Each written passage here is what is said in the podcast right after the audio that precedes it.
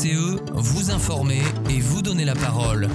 Bonjour Chaville, il est 8h, vous écoutez Radio VCE en compagnie de Monique Couteau, une chronique sur un objet toujours mal identifié, un établissement public de coopération intercommunale. La métropole du La Grand métropole Paris. du Grand Paris. On va faire appel à Pierre Belmar. Oui, Pourquoi on a, c'était la voix on a, L'objet étrange. Ah, ouais. Euh, on a eu l'occasion d'évoquer dans ces chroniques le rôle de la commune, du département, de la région et le partage de leurs compétences. Mais il est une institution plus difficile à cerner. Effectivement, nous allons parler de cette métropole du Grand Paris. suivi de Jean-Aubert Dufaux, la COP 15, tu vas tout nous dire ou presque. Et Eh oui, sur le sujet du jour, ou plutôt du moment, sera la COP 15 et comment nous pouvons tous agir au quotidien pour apporter notre petite contribution. Et puis Alain de Frémont, une chronique particulière aujourd'hui puisque tu vas nous parler non pas de culture mais de culte. Quoi, c'est mon jeu de mots Culturisme. J'ai cru que ça allait dire de cul. Bonjour Jonathan, bonjour à tous. Aujourd'hui, euh, nous allons être œcuméniques. Et pour terminer, Diane Lafranc a invité une représentante du club d'haltérophilie et de musculation de Chaville. Oui, Jonathan, nous accueillons aujourd'hui à Radio VCE Françoise Mabu, animatrice sportive de l'association sportive CHMC. Tout de suite, la chronique dossier du quotidien.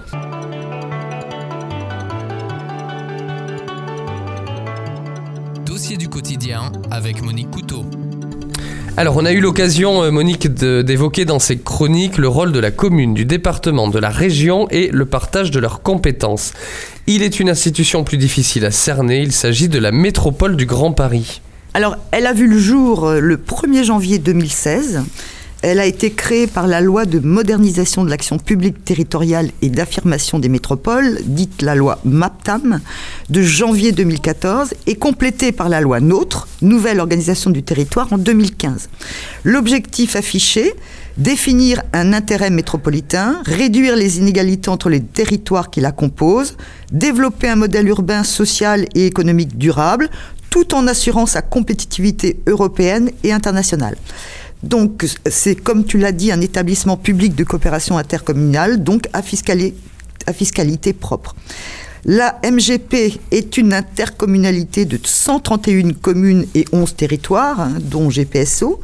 Euh, Paris, 123 communes des trois départements Hauts-de-Seine, Seine-Saint-Denis, Val-de-Marne et 7 communes des départements limitrophes en Essonne, Atis-Mons, Juvisy-sur-Orge, Savigny-sur-Orge, Morangis, Viry-Châtillon, Paris, Paray, Vieille Poste et pour le Val d'Oise, Argenteuil. Ces sept communes étaient volontaires pour intégrer la MGP. C'est 7,2 millions d'habitants. Son rapport d'activité 2021 annonce premier pôle d'emploi en Europe, 69% des emplois en région Île-de-France, premier pôle de recherche et de développement européen, première destination touristique mondiale. Alors, quelles sont ses compétences? Cinq domaines. La protection et la mise en valeur de l'environnement et la politique du cadre de vie. La gestion des milieux aquatiques et la prévention des inondations. Le développement et l'aménagement économique, social et culturel. Elle participe au chantier d'équipement pour les JO de 2024 par exemple. La politique locale de l'habitat et l'aménagement de l'espace métropolitain Et comment elle fonctionne, cette métropole? Avec des instances similaires à celles de la région. Un conseil métropolitain composé de 208 conseillers élus par fléchage au moment des élections municipales, pour l'essentiel donc des maires, les maires des communes ou, les premiers adjoints, euh, parfois un conseil municipal. Elle adopte, ce, ce conseil métropolitain adopte les délibérations élit le président de la métropole, c'est Patrick Ollier qui est maire de Rueil-Malmaison. Euh, élit également les 20 vice-présidents et les 23 conseillers délégués qui forment tous ensemble le bureau. C'est donc l'exécutif. La métropole dispose d'un budget dont le circuit de collecte à partir des territoires et de redistribution aux territoires est très compliqué. Alors pourquoi dis-tu finalement que c'est un objet mal identifié? Parce qu'on voit bien que certaines compétences sont partagées entre plusieurs collectivités qui ont leur propre logique et leurs propres enjeux. La politique de l'habitat, par exemple, hein, mais aussi quand on parle d'aménagement du territoire, c'est la région qui a la responsabilité des transports et c'est fondamentalement structurant et en plein dans les questions environnementales. Derrière la création de la métropole, il y a aussi l'éventuelle remise en cause de l'existence des départements qui était prônée par certains, et la rivalité région-métropole. Enfin, en 2014, on pensait croissance et compétitivité, mais la crise sanitaire, l'accélération des problèmes climatiques et la crise actuelle obligent à de nouvelles priorités. Enfin, pour nous, citoyennes et citoyens, quand on vote sur un programme au municipal, on ne vote pas vraiment sur des choix métropolitains. Alors, en conclusion, pour nous, euh, Chavilloises et Chavillois, comment se concrétise cette action? Alors c'est la métropole qui élabore le SCOT, le schéma de cohérence territoriale, qui va s'imposer au PLUI, hein, aux plans locaux euh, d'urbanisme euh, intercommunal, dont on parle en ce moment, et ça c'est un point important. De même, elle élabore le PCAEM, plan climat, air, énergie, qui a mis en place la zone à faible émission à l'intérieur du périmètre formé par l'A86 dont nous faisons partie. Il peut aussi y avoir quelques subventions à la commune. Par exemple, euh, il y a eu en 2021 pour les travaux d'aménagement et de végétalisation de l'école maternelle des Jacinthes et pour Anatole France, je crois, cette année. Merci Monique, encore une fois pour cette euh, chronique pédagogique. Tout de suite, Jean Aubert Dufaux.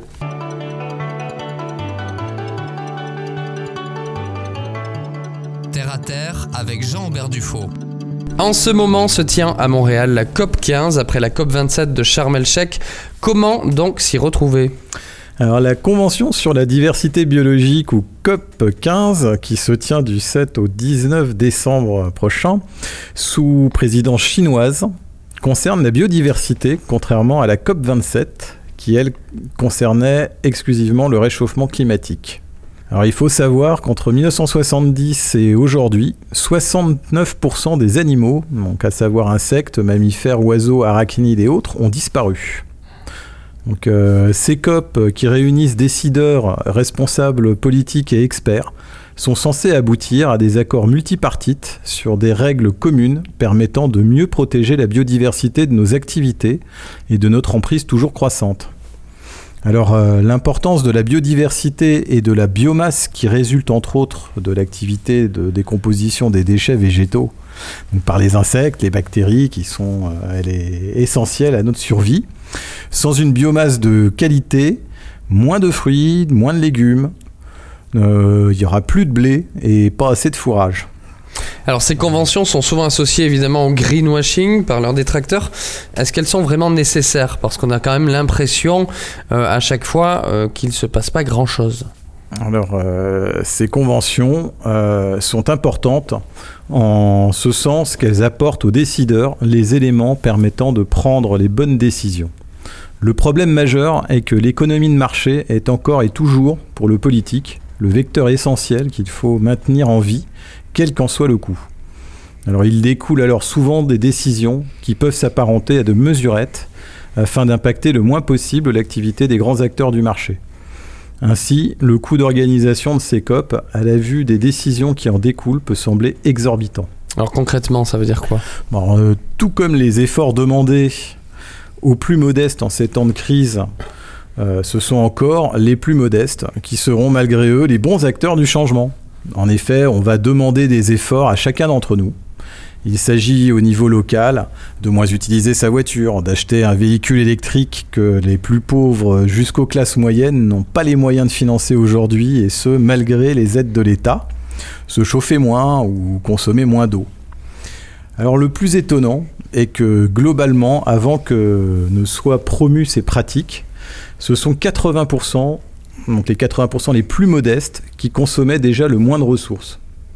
Alors une fois de plus, on peut avoir l'impression que la classe politique ne tient compte que de ceux qui vivent au sommet de la pyramide et profitent des fruits de la productivité toujours accrue des ouvriers, ingénieurs, professions intermédiaires et autres composantes de la base. Lorsque l'on demande aux entreprises euh, les efforts de restructuration nécessaires à la base significative de leurs émissions et à changer de méthode de travail afin de permettre euh, moins d'emprise au sol et moins de déplacements. Cela se solde systématiquement par des demandes d'aide sur le budget de l'État, alors que bien souvent, il suffirait de réemployer une partie des dividendes et bénéfices à cela.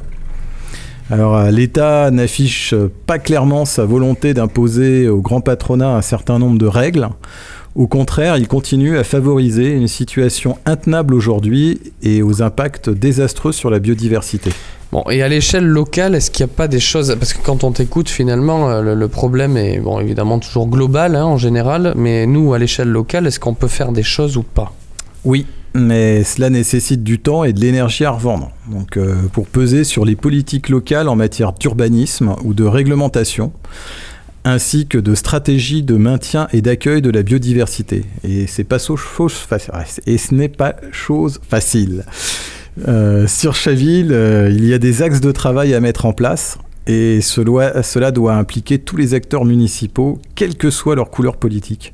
Nous sommes face à un sujet d'intérêt général qui ne doit pas souffrir de clivage politique. Mettre en place une notion de trame verte et bleue au sein de notre ville enclavée entre deux massifs forestiers est quelque chose à mettre en place rapidement. Alors, est-ce que tu peux juste rappeler à nos auditeurs et auditrices euh, ce qu'est une trame verte et une trame bleue? Alors, euh, la trame verte et bleue, donc on dit TVB, est une démarche qui vise à maintenir et à constituer un réseau d'échanges pour que les espèces animales et végétales puissent, comme l'homme, circuler, s'alimenter, se reproduire, se reposer et assurer ainsi leur cycle de vie. Oui, on parle aussi de trame brune. Oui, oui, oui, qui, s'appuie sur le modèle de la trame verte et bleue. Et euh, c'est une pratique d'urbanisme qui vise le maintien et rétablissement de la continuité euh, écologique des sols. Donc euh, ça va tout à fait euh, sur le plan d'une chronique que j'avais faite euh, il y a quelque temps sur l'autonomie alimentaire et sur la, possibilité mm. de, créer des, zones potagères et maraîchères disséminées un petit peu sur l'ensemble de la, surface de la, de la ville. Ces sujets, on va aussi les aborder dans le cadre du PLUI, et aussi, euh, on a parlé des corridors quand on a parlé de l'aménagement de la RD 910, parce qu'effectivement, euh, il y a, pour, pour qu'il y ait corridor entre les deux forêts, il y a effectivement un problème de passage d'une route départementale bien fréquentée. Oui, et sur le modèle du Crapoduc, euh, c'est intéressant d'avoir des petits passages souterrains qui passent sous les routes, de façon à ce que les petits animaux puissent aller d'un jardin, enfin, d'un jardin à l'autre en passant sous la route plutôt que de passer dessus. C'est mieux pour eux. Merci Jean-Aubert. En tout cas, euh, je pense que ce serait intéressant qu'on revienne justement sur ces notions de trame. Donc euh, trame verte, bleue, toutes les couleurs arc-en-ciel. Mais euh, ce serait intéressant que tu en fasses une chronique éventuellement. Oui, nous verrons cela sur la prochaine, je pense. Alain de Frémont, tout de suite pour sa chronique bande-annonce.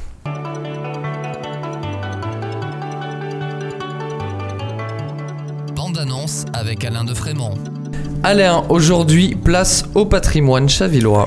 Bonjour Jonathan, bonjour à tous. Notre commune, hélas, n'est pas très riche en patrimoine architectural, mais je me suis aventuré, grâce aux recherches de l'association Arche, dans le domaine des lieux de culte chavillois. Alors, l'association Arche, est-ce que tu peux nous expliquer ce que ça veut dire Alors, c'est une association de la recherche sur l'historique de Chaville et de ses environs. Alors, les lieux de culte actuels, c'est quoi? Alors commençons par euh, ces lieux de culte actuels, mais je ne vais pas en rester là puisque je vous parlerai également des lieux de culte chavillois disparus. Actuellement, on dénombre pour les lieux de culte catholiques l'église Notre-Dame de Lourdes face à la mairie. Cet édifice, dont la construction débuta en 1911, demeure le plus important lieu de culte catholique de Chaville. L'église Sainte-Bernadette, sise dans le quartier de Lurcine, a remplacé la chapelle Saint-Joseph, située à Vélizy-Bas en juin 1962. Et enfin, la chapelle du Carmel Saint-Joseph, construite en 1948, est située rue de la Martinière, dans l'enceinte de la propriété dite La Martinière. Bon, et pour les autres communautés? Alors, la communauté arménienne, c'est assez amusant, vous allez voir, se réunissait dans un pavillon de la rue de la Résistance, autrefois nommée rue de Ville d'Avray.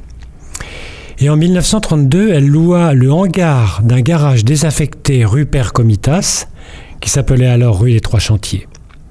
Ce nouveau lieu fut consacré comme église en 1933. La réalisation de l'édifice actuel, appelé Saint-Grégoire l'Illuminateur, fut achevée au début des années 1960.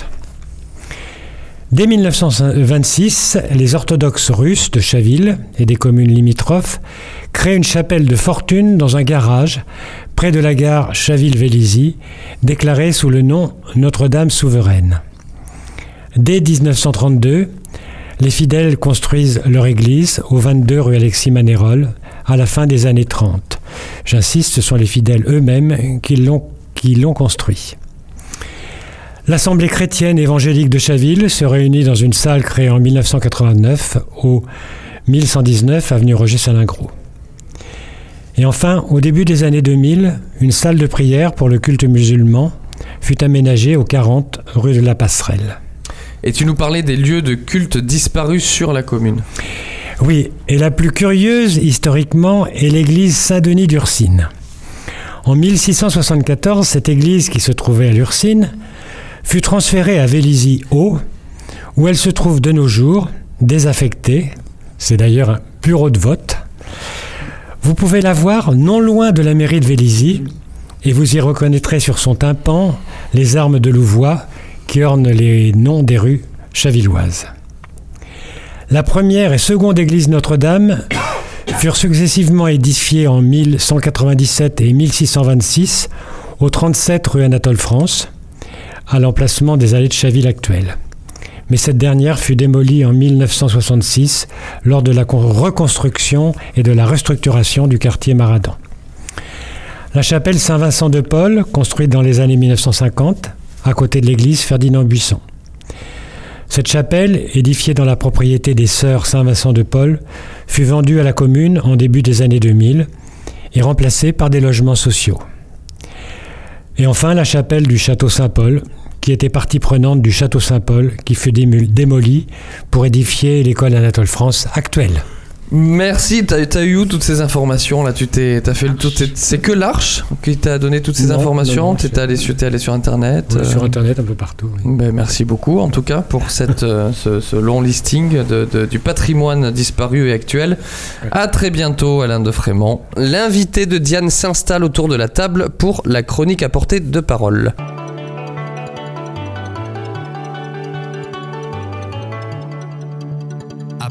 Parole avec Diane Lafront. Oui, bonjour Françoise.